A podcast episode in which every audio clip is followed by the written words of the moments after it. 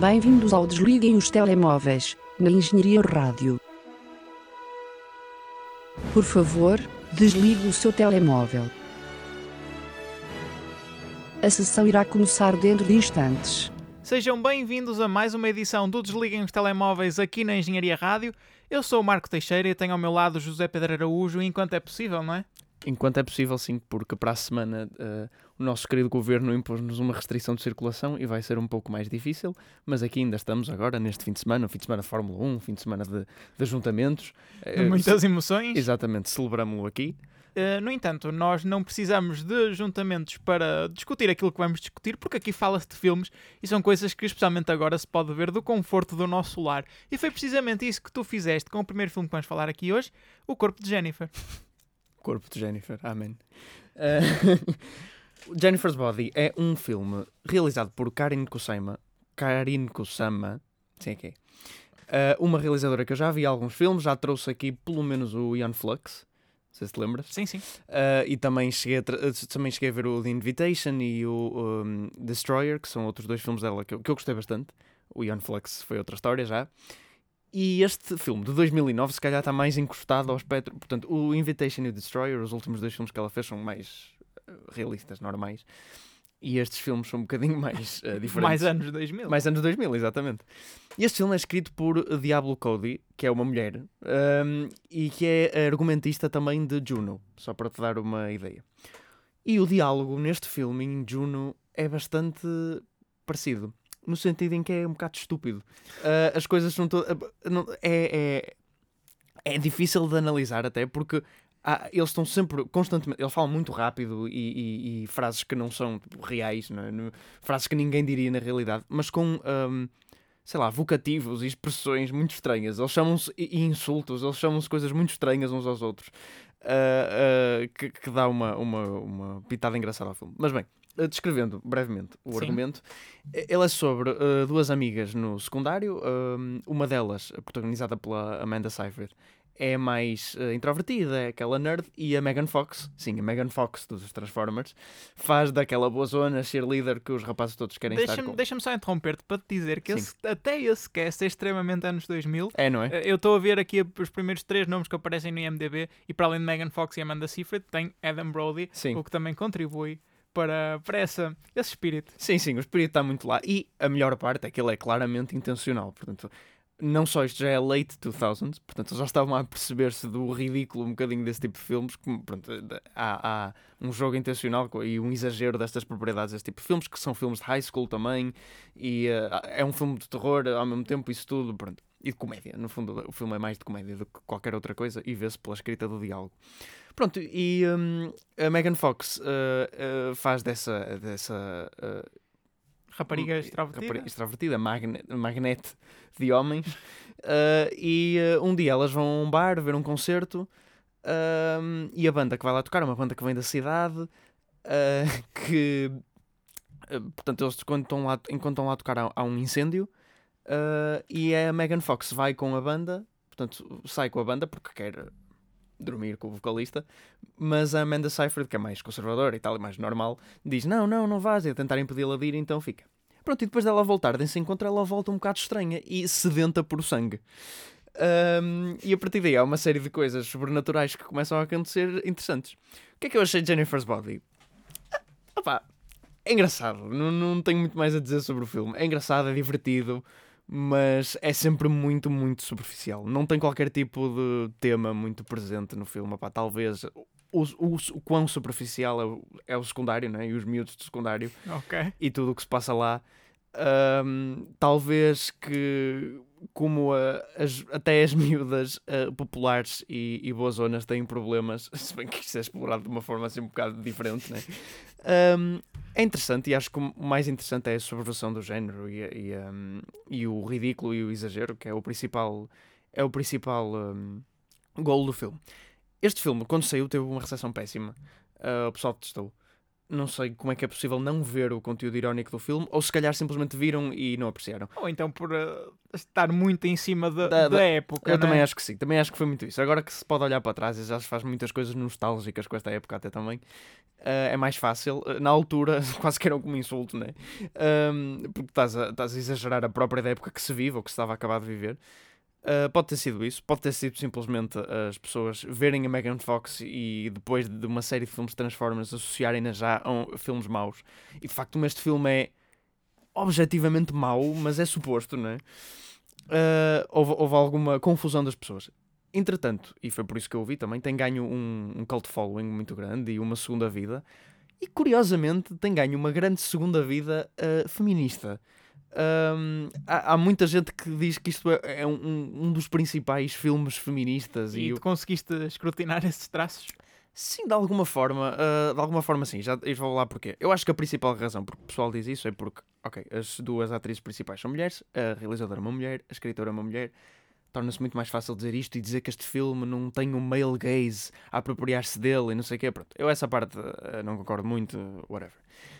Concordo na parte que de facto é um filme feminista, mas de uma forma interessante. Não é um filme feminista como Roma é um filme feminista, não é uma homenagem às mulheres. É talvez mais uma homenagem ao poder das mulheres e hum, é interessante porque é um bocadinho. É feminista e apesar de ter sido escrito e realizado por uma mulher, eu acho que é feminista de uma maneira um bocado machista porque aprecia o poder sexual das mulheres, muito. Ah, e a manipulação sexual, o que elas podem fazer com isso. Ah, é um filme feminista no, no sentido em que é muito empowered, tipo. Uh, eu tenho este corpo e faço o que quiser com ele e- estou a seduzir rapazes do secundário para depois os matar à dentada, né? E, e abri-los ao meio. É feminista no sentido que, é, que dá empowerment, mas não é muito no sentido em que uh, explora bastante o corpo feminino. Lá está. Eu não acho errado, não acho isso machista. A exploração do corpo feminino, tal como a exploração do corpo masculino, é feita muitas vezes no cinema e é, e é apelativa, não é? É- é- Se o filme quer ser eh, erógeno e sexual, é normal que faça isso. Mas, ah, mas pronto, eu percebo porque é que é chamado, porque é mostrar que eu posso fazer o que quiser. É, é interessante, eu, eu gostei do filme, mas quer ver. Muito bem, e passando para Haute Tension, Alta Tensão, um filme de 2003, portanto continuamos mais ou menos na mesma época. Sim, sim. E, e definitivamente este não é ironicamente um. É, portanto, é não ironicamente, assim Ok. está melhor posto, uma. Uma time capsule desse, Exatamente, desse desse tempo.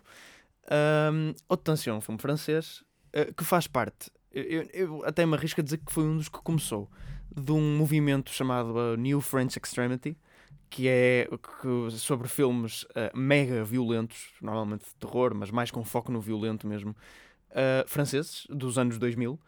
Eh, há muitos filmes desse género, é, é- é- é estranho, porque são franceses, mega violentos, parece uma coisa muito nicho, mas há, foi de facto um movimento. E Haute Tension é um deles.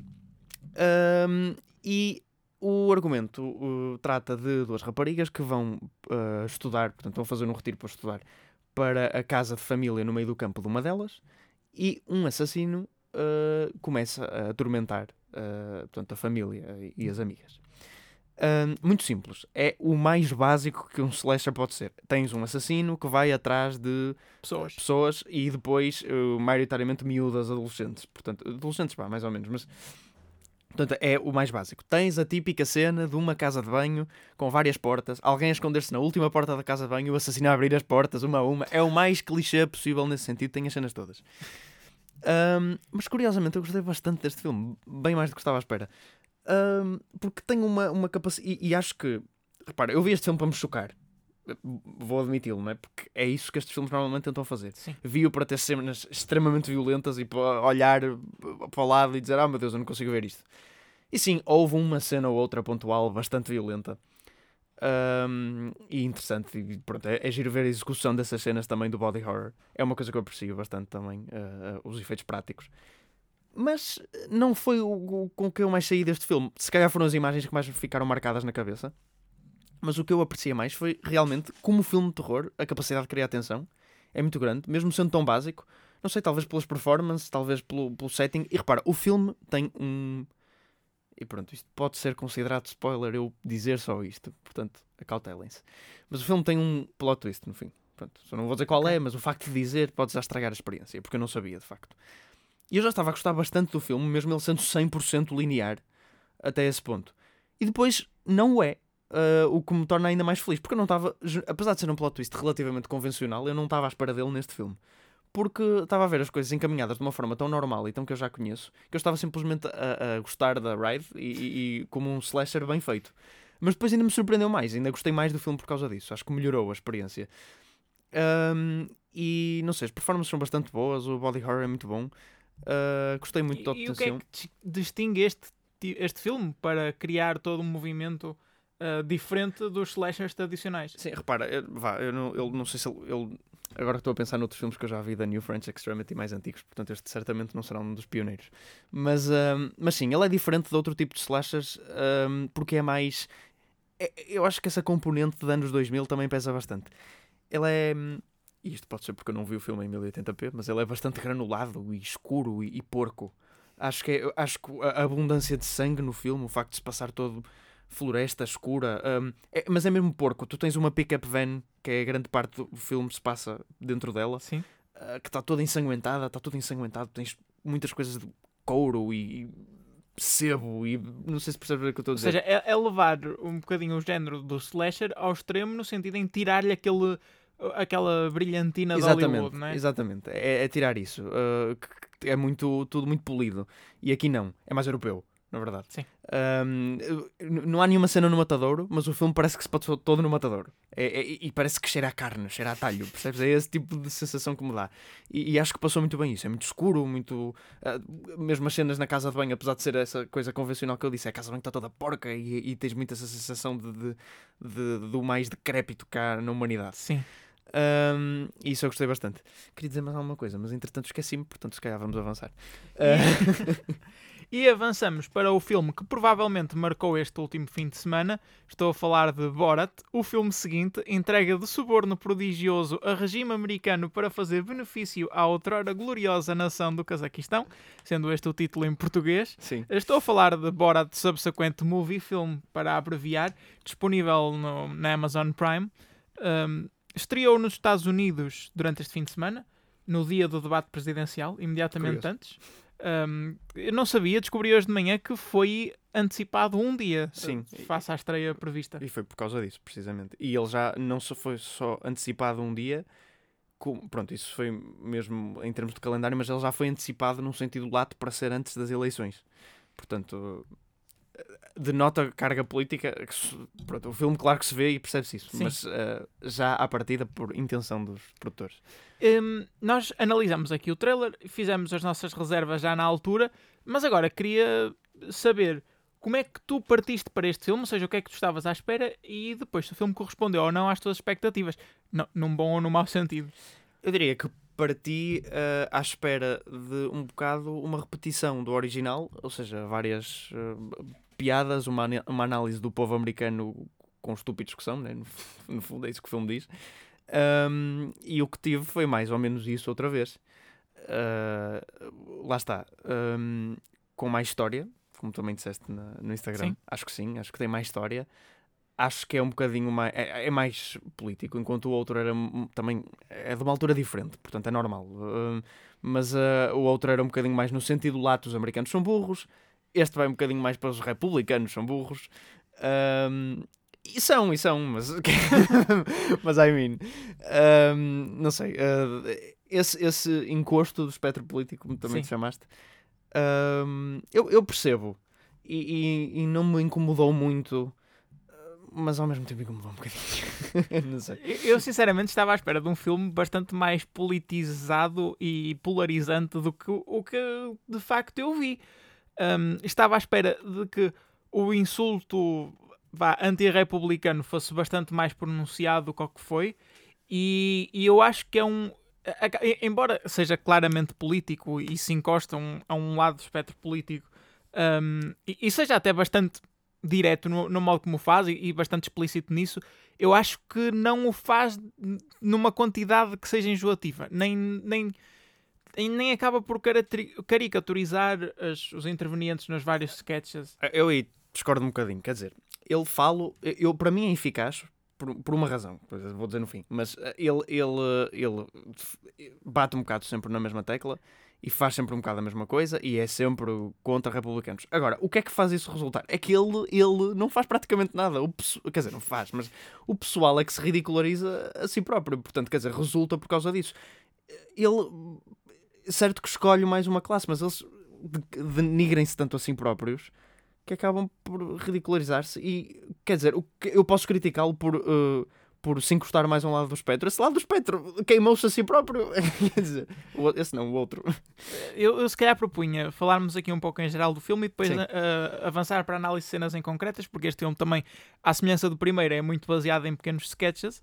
Ah, portanto, se calhar depois discutíamos um bocadinho mais no final, com o aviso de spoilers, até porque houve repercussões ah, Sério, Diria- de- verdadeiras, né? Exato. Ahm, pronto, falando do filme em geral, e se calhar começar, começando pelo lado narrativo, de facto este filme tem uma carga narrativa muito mais interessante que o primeiro. Embora o tema não seja particularmente inovador, não é? Neste filme tens, tens uma filha do, do Borat que o acompanha na sua viagem à América e o objetivo do Borat é entregar a sua filha a Mike Pence para... Pronto, para, para lhe oferecer a filha, no fundo. Ah, Esse plano depois sofre uma pequena alteração a meio. Uh, mas acho que está muito mais coeso, mesmo em termos das cenas dos, dos vários sketches, não é? Está muito mais coeso do que o original. Que eu acho que era algo que prejudicava um pouco o primeiro filme. E a maior parte do trabalho do Sacha Baron Cohen, especialmente as séries, eu acho que são bastante desconexas na- no modo como articulam os sketches. Aqui não. Aqui pareceu mesmo uma história e as coisas parecia que entravam quase naturalmente. Um, e, e a maneira como eles conseguiram contrariar o problema de ter uma personagem que agora já era reconhecida pelo grande público, né, que é o Borat, um, e, e tentarem fazer sketches de, de quase apanhados com ele na mesma. A maneira como eles contornaram esse problema também foi bastante inteligente. Não só o mascararam de outras coisas, como depois tiveram uma performance que eu acho que foi excelente da Maria Bakalova, que fazia de filha dele. Um, e, e, e gostei bastante disso. Queria também saber a tua opinião sobre, sobre a performance. Eu gostei, gostei, eu gostei bastante. Acho que foi uma adição bem-vinda para substituir o. Eu já não me lembro do nome do cameraman, que ele até pede no início. Um, mas uh, sim, ela, ela tem bastante. No início estava um bocadinho obnoxious, mas depois comecei mais a entrar na personagem dela e, e- e o arco dela tem bastante piada até. Eu acho que este filme, hum, embora, lá está, político, mostra o- as, as personagens vá, republicanas de uma maneira que a, a crítica que se faz a, a cada uma delas é bastante precisa para não se alargar a algo em geral. Por exemplo, a- as críticas que se fazem em cada um dos sketches não é dizer ah, esta pessoa é tipo péssima a todos os aspectos. Não, é, é muito localizada. E se calhar eu dou um exemplo na altura dos spoilers, porque não o posso fazer aqui, ah, mas só referindo quando ele vai viver com, com aqueles dois Sim, homens. Sim. Apesar de tudo, há humanidade nas personagens. Tu consegues entender que, que essa- eh, mesmo essas pessoas que aparecem têm limites e têm uma visão do mundo que pode não corresponder com a tua, ou com a minha, ou com os do, do realizador do, do filme, um, mas que é, não é totalmente descabida Sim, não é maléfica, né? Pronto. Exato. E, e- e o filme é calmo o suficiente e acho que inteligente o suficiente para nos dar momentos de, de esperança, de, de esperança se calhar não é a palavra certa, mas mo- momentos de- a dizer, pronto, apesar de tudo, algumas coisas ainda estão bem. Há personagens que, que são bastante agradáveis, mesmo algumas que estão a ser gozadas, entre aspas, continuam a ser bastante agradáveis e amigáveis. Estou-me a lembrar, por exemplo, do senhor da loja dos telemóveis, que, embora sejam the butt of the joke, não é? Como dizem os ingleses, acabam por muitas das vezes sair humanizadas e tu conseguires eh, criar empatia com elas. E eu não estava à espera de todo disso do filme. Um, queres passar para a parte de spoilers? É melhor, é melhor. Vamos, vamos passar. Portanto, spoilers a partir deste segundo. Um, o que estavas a dizer, eu concordo contigo e houve algumas cenas que eu gostei bem mais do que outras por causa disso. Talvez porque se assemelham mais ao Borat original e ao tipo de sketches que ele fazia. Por exemplo, essa cena do Senhor dos Telemóveis. Uma cena que eu gostei muito foi quando ele se disfarça de judeu e vai à sinagoga. Essa Eh, cena de Eu chorar não a sei se sabes, mas essa, a senhora que o confronta Ah, ah, morreu morreu. e a família está a processar o filme. Exato. Eu sei. Opa, pronto, coisas. Mas, eh, mas ele no fim deixou lá uma. No fim dos créditos deixou lá uma, uma coisa, uma nota em honra da senhora. Pronto, mas essa cena, sei lá, é verdadeiramente heartwarming, porque ele vai lá completamente a gozar com elas, vestido de judeu, tipo, com um nariz gigante, um saco de dinheiro e um, e um puppet a dizer mídia. Sério. Nice weather we have been controlling. Mas tanto essa, tanto essa senhora como a babysitter A babysitter também, gostei muito das cenas com ela. são personagens que não são que não estão a ser alvo de chacota, objetivamente, porque Sim. estão ok, são estão parte daquelas coisas, daquela espírito de apanhados, mas não não são o tipo de personagens com quem eles querem gozar. Pois, lá está, eu sei. E, e eu, para mim marcou muito mais a cena em que ele, devido à, à pandemia, não é? Que acontece também durante as gravações do filme, vai viver, e penso que foram, na realidade, cinco dias que ele foi viver com, aquela, com aqueles dois super republicanos ah, est- extremistas, redneck, vivem Sim. numa, numa cabana, ah, acham que os democratas que sugam as glândulas adrenais de crianças. mas, mas apesar de tudo, havia cenas em que ele dizia: Ah, não, as- o Borat dizia que, que as mulheres que não, tinham, não deviam ter direitos e não sei o que aí, e os, os senhores diziam: Não, a- sabes que isso, isso é falso, isso não é verdade, as, Sim. mulheres são normais. São Pronto, como quer nós." dizer, estamos a, a chegar aos conceitos básicos da sociedade, Certo, né? mas, mas se tu quisesses eh, transmitir a ideia de que Nem aquelas mostravas duas isso. personagens eram péssimas, não mostravas isso. Ok, está bem, também co- concordo um bocado contigo aí, tens razão. Ahm, mas acaba por ser, não sei, muita piada é que ah, acaba um bocado a ir, ir por aí. E não é que eu não tenha gostado, de facto é, é interessante porque as pessoas são tão ridículas. A mulher a escrever aquilo contra os judeus, já não me lembro o que é que era, ah, no, No bolo. bolo. Ah, o homem. Repara, mas isso não é uma personagem que é necessariamente republicana, percebes? É uma personagem do dia a dia. Eu acho Sim, que eles sim, fizeram sim. muito mais isso até do que no primeiro filme. Certo, mas não, não é necessariamente uma personagem republicana. Mas tu és americano e ver um filme e é uma mulher com uma loja de bolos no sul. O que é que ela é?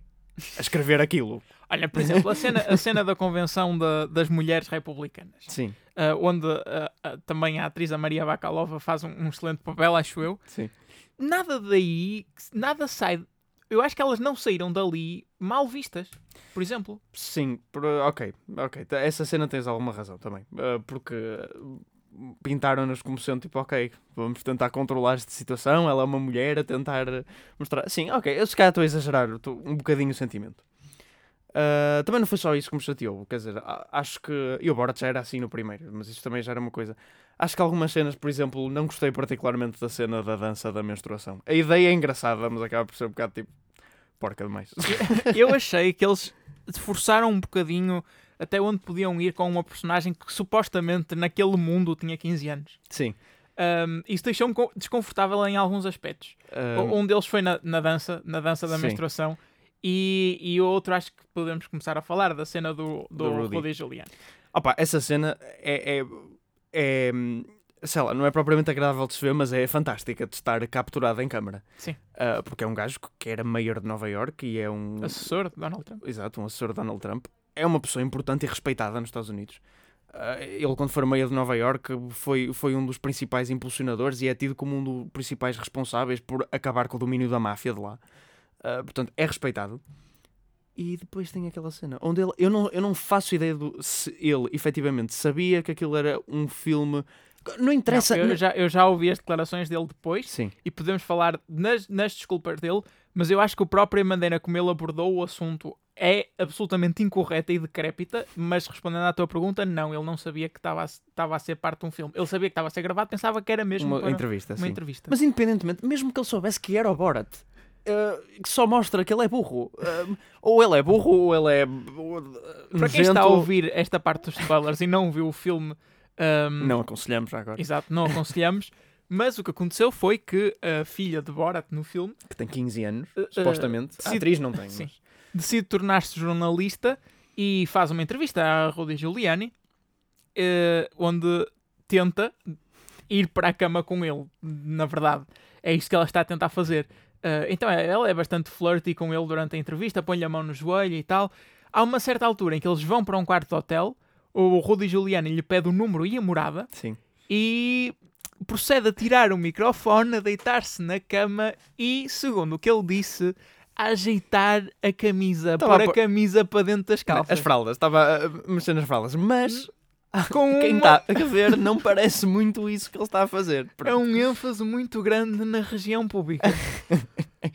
Opa, eu não, não Eu- percebo. Eu tenho. Eu, pronto, eu sei que eles têm que traçar limites, mas eu tenho pena que a cena não se tivesse prolongado eh, ao ponto de não haver dúvidas do que é que se estava a passar ali. Sim. Ah, porque é, é, é, é conteúdo de, né, de reportagem de ir para o, para o jornal, é, é, é factual. E, e isto é que eu acho que é a parte impressionante do filme. Sei lá, boa, má, é impressionante. Eu fiquei impressionado quando vi isso. Eu já tinha ouvido falar que havia uma última cena que punha o Rudy Giuliani com alguma vergonha, mas eu pensei que fosse mais do género que acontece no fim do Bowling for Columbine, na entrevista ao presidente daquela associação de armas, ah, já não me lembro como é que se chama. NRA. Exato. Um, em que eles se auto-incriminam um bocado a falar e, e acabam por entrar numas perguntas um bocado estúpidas pelo discurso. Mas não, isto é físico. Uh, o que me surpreendeu bastante. Bem, Rudy Giuliani desculpou-se, como, como já disse, estando a pôr as coisas da camisa para dentro das calças, porque teve que tirar o microfone.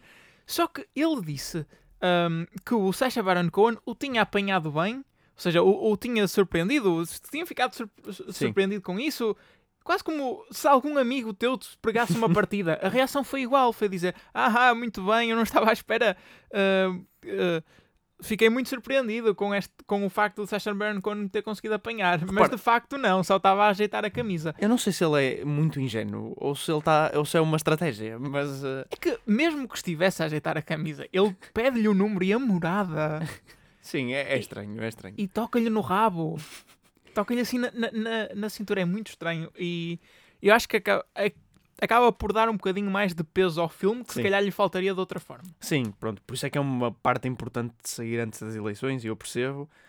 Uh, pronto, mas repara, o único problema para mim é que eu percebo como um instrumento político importante, mas no meio de tanta comédia, que é o que ela é suposto ser, uma comédia, Sim.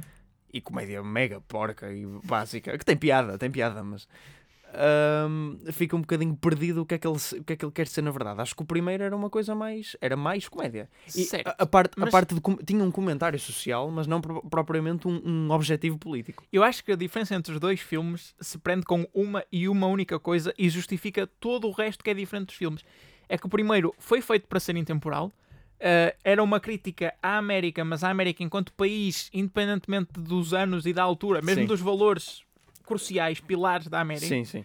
E este não, este é encapsular totalmente o mundo em que vivemos agora. É encapsular 2020 a todos os níveis. Sim. O facto que eu acho que foi uma decisão criativa de incorporar a própria pandemia no próprio filme, aliás, há um plot twist excelente no fim com isso, o, o facto de in- cruzar o filme e o mundo real nesse aspecto contribui para este filme ser uma cápsula de 2020 e é isso que ele quer ser. Ele quer ser uma crítica à América agora e ao mundo em geral agora. Por isso, é normal que tudo o resto venha um bocado como consequência disso. Sim, eh, ok. Eh, certo. Prefiro filmes. Com caráter mais temporal. Eu, não, eu, acho, eu acho que me diverti tanto a ver este filme como vi o primeiro. Provavelmente, se eu ouvir este filme daqui a 10 anos, não vou sentir o mesmo. Percebes? Sim, eh, certo. Pronto, são filmes diferentes, é verdade. Ahm, mas tive um bocadinho mais de enjoyment no, no primeiro também, talvez pela maior inocência, não sei. Olha, para continuar a nossa fonte de discórdia, tu, a semana passada, falaste do The Trial of the Chicago 7, um filme da Netflix. Eh, Eu vi-o esta semana e apenas o trouxe aqui porque eu discordo contigo num, num aspecto mu- muito particular. Muito rapidamente, deixa-me só dizer o que é que eu concordo contigo. Acho que as performances são excelentes, embora o casting fosse. não estava nada à espera. Um, acho que o argumento também é bastante sólido e a forma como a história é contada também é bastante inesperada, mas, mas é uma boa forma. Pronto, nada a dizer sobre isso. Uh, aliás, tu já disseste tudo a semana passada. O que eu discordo contigo é na questão da cinematografia. Surpreendentemente, porque eu, quando vimos o trailer foi o que mais a criticou. Um, no entanto, agora que vi o filme, estranhamente faz sentido. Eu achei que fazia sentido porque me dá muito ar tipo de pintura de renas- de- do, do renascentismo. Não sei se estás a ver o estilo. Estou, A mas não iluminação- aqui. Eu achei, eu achei a iluminação, sobretudo a iluminação, eh, bastante interessante no modo como pintava as cenas.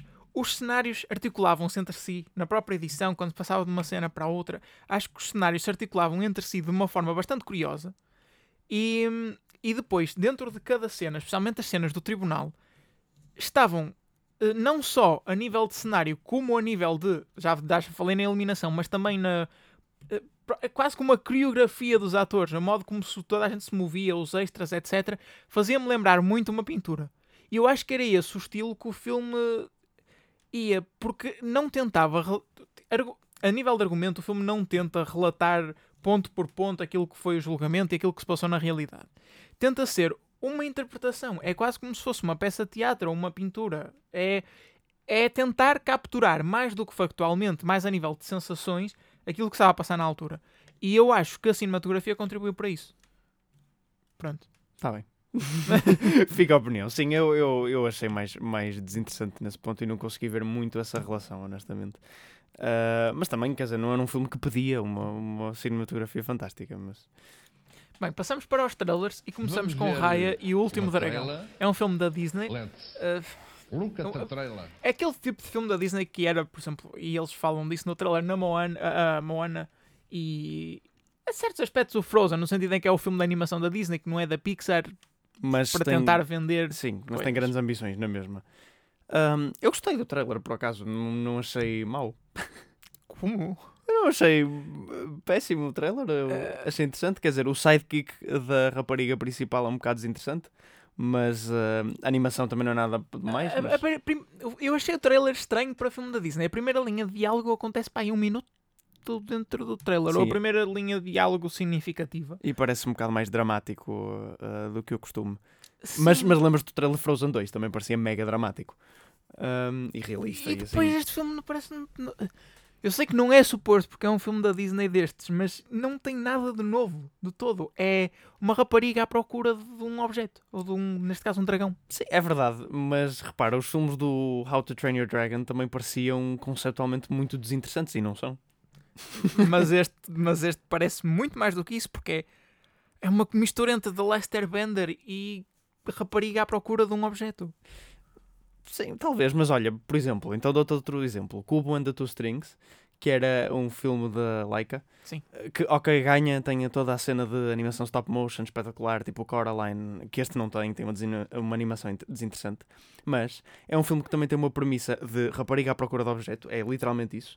E acaba por ter uma história bastante envolvente e interessante. Mas é literalmente ela a andar de sítio em sítio a encontrar diferentes personagens e mas às vezes esse, esse modelo de filme resulta em filmes de animação. Se fizeres umas personagens eh, queridas e que signifiquem. Tipo, se não é o príncipezinho, no fundo, também. Ah, Bem, eh, não vejo isso. Nós hoje estamos a discordar muito, mas acho que a partir de agora vamos começar a entrar no mesmo Agora sim. ritmo. Notícias do mundo, News of the World, um filme com Tom Hanks que é um general americano no fim do século XIX, no faroeste, encontra uma rapariga que foi criada por índios e agora está a defendê-la dos, mar, dos males do mundo que supostamente existem. Adorei o trailer. não, aqui vou ter de concordar. Eh, talvez, talvez, eu não, não sei se diria o pior dos trailers, mas talvez o último dos filmes que eu via dos que nós vimos os trailers. Sim. Ahm, parece extremamente desinspirado. É isso. Um, Tom Hanks, é, neste momento, a não ser que seja realmente um papel de um filme muito bom, eu não consigo ver num papel como o ator, ele para mim é, eu como a personagem, ele para mim é Tom Hanks. É que é mesmo, tu começas a ver o filme e é o Tom Hanks, ele tem sempre a mesma postura agora nos filmes, uma postura paternal e, e auto... Ou seja, tu queres que ele entre como entrou no Borat, por exemplo, como Tom Hanks. Exato, ele entrou no Borat, já não me lembrava. Um, eh, não, mas im- imagina, ele tem sempre a mesma aquela postura que é uh, séria, mas, mas também uh, conforta e, e um ar muito uh, sábio e tem sempre a mesma postura Sim. nos filmes, faz sempre o mesmo tipo de personagens. E, ok, se calhar isso é culpa dele, se calhar isso é culpa Ele do. precisava era de fazer deficiente outra vez. Não, vá, também. Pronto, mas está velho para esses papéis e não faz. Mas o filme parece bastante desinspirado e.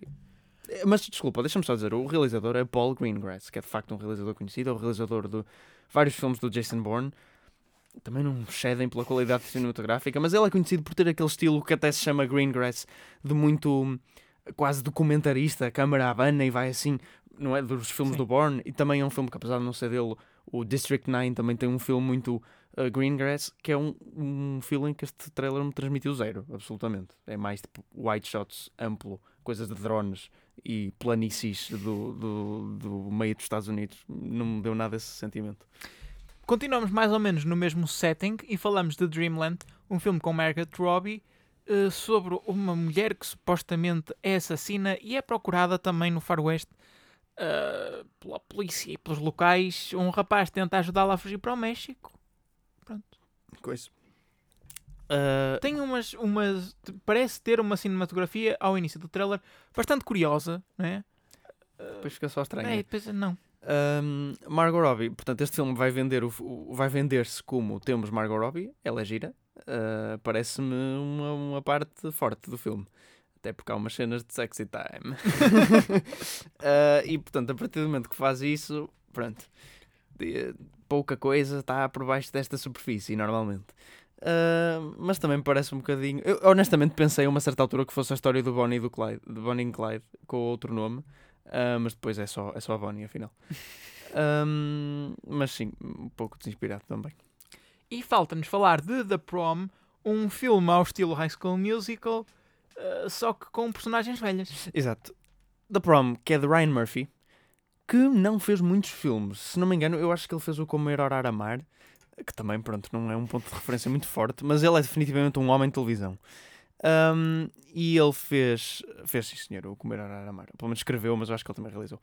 Ahm, ele é conhecido ah, em termos de séries, principalmente pelo Nip and Tuck, pelo Glee, pelo American Horror Story, o American Crime Story. Mais recentemente ele fez uma série de, de- de séries para a Netflix, como Pose, Ratched, que todos têm reviews medíocres.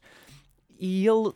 Eu, eu até acompanhei bastante o trabalho dele, porque eu vi Glee, eh, vi quatro temporadas de Glee, quando era mais pequeno. Vi 13 temporadas inteiras e uma metade de, de American Horror Story, portanto eu até conheço bastante a obra dele. E ele tem progredido. Ele sempre eh, eh, gostou de incluir personagens eh, especialmente LGBT, minorias, mas especialmente LGBT Sim. nas, nas suas séries e sempre foi uma parte. E no Glee, repara, até caía bastante bem.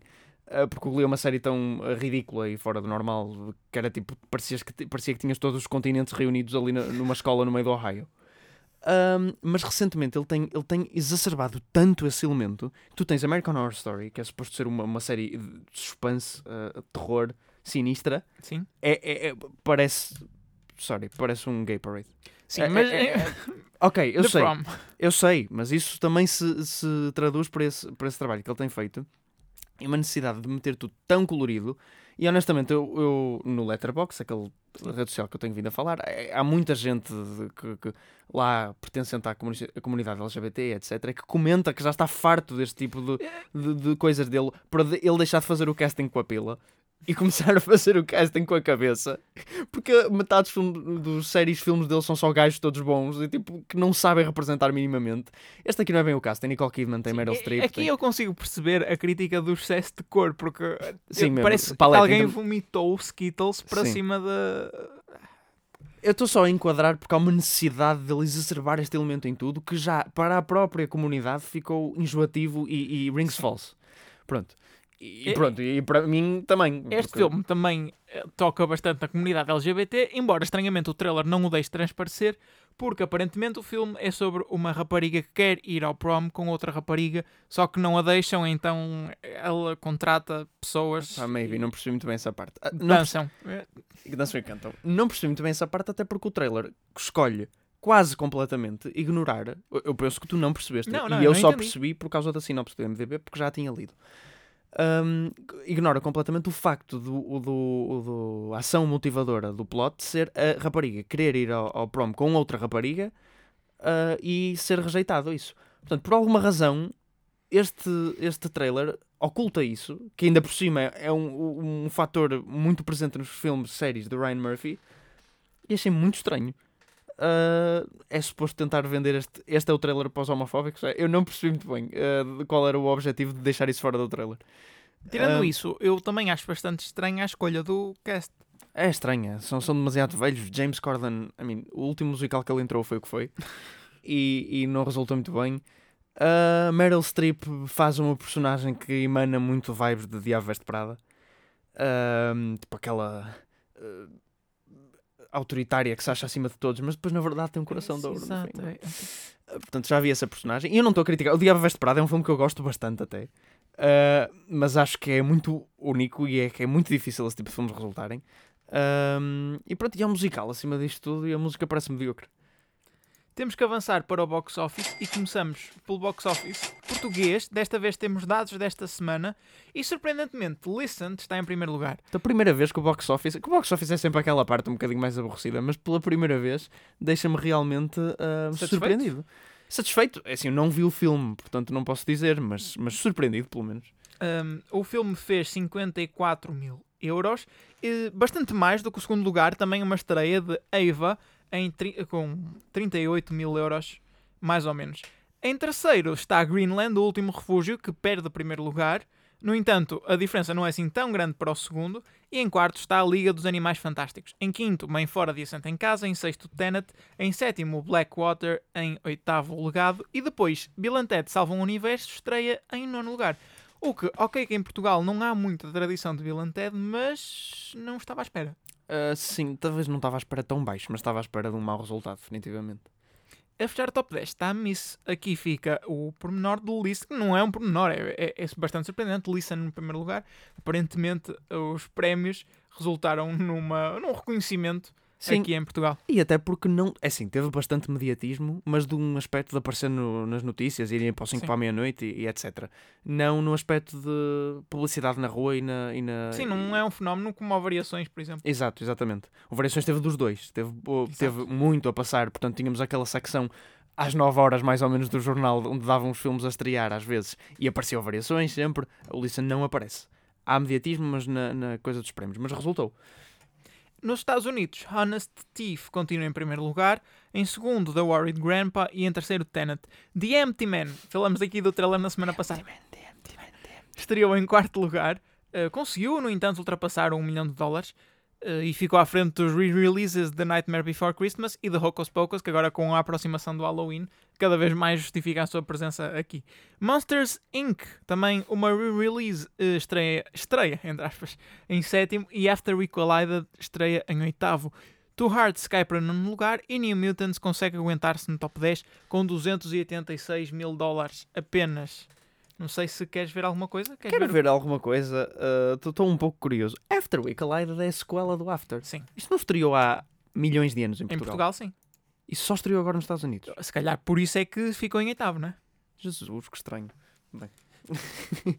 Falta-nos apenas mencionar que filmes vão estar disponíveis em Portugal na próxima semana. Eh, Temos A Cidade Onde Envelhece, o, número 1 um do box office nos Estados Unidos estreia esta semana em Portugal, um último golpe para os fãs de Liam Neeson. eh, rejoice, não é? Notre Dame de Paris também estreia, Salma e o Grande Sonho, Trolls, Tour Mundial, um filme cujo trailer falamos há eons aqui neste programa, assim como A Maldição do Larry. Lembras-te deste trailer? Não, deste não me lembro. Calma, vagamente. muito vagamente. Larry. Eu lembro-me de, de nós uh, comentarmos que Larry era um nome muito. uh, portanto, Normal. Normal para um- ser uma entidade de terror ou assim. Estreia também quatro contos de Gabriel Abrantes, Que tem uma capa assustadora já agora, deixem-me só referir. As Bruxas, de Roald Dahl, o filme das mulheres a transformarem crianças em ratos. Também Exatamente. falamos aqui do trailer, penso que na semana passada, ou há duas semanas. E temos as novas feiticeiras e As Navnur Repuchar-le. Ui. Não sei se queres dizer alguma coisa, Zé. Penso que não, porque está tudo dito. Uh, eu sei que teria de dizer algo para chegarmos aos nossos típicos 45 minutos, não me ocorre nada. Fiquei o programa todo a pensar o que é que mais eu queria dizer sobre Haute Tension e, E não não, me veio à cabeça. não.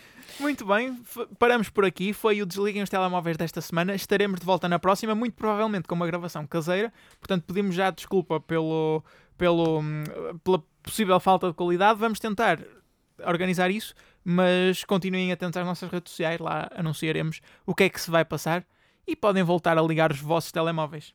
I don't remember asking you a goddamn thing. I Engenharia Rádio.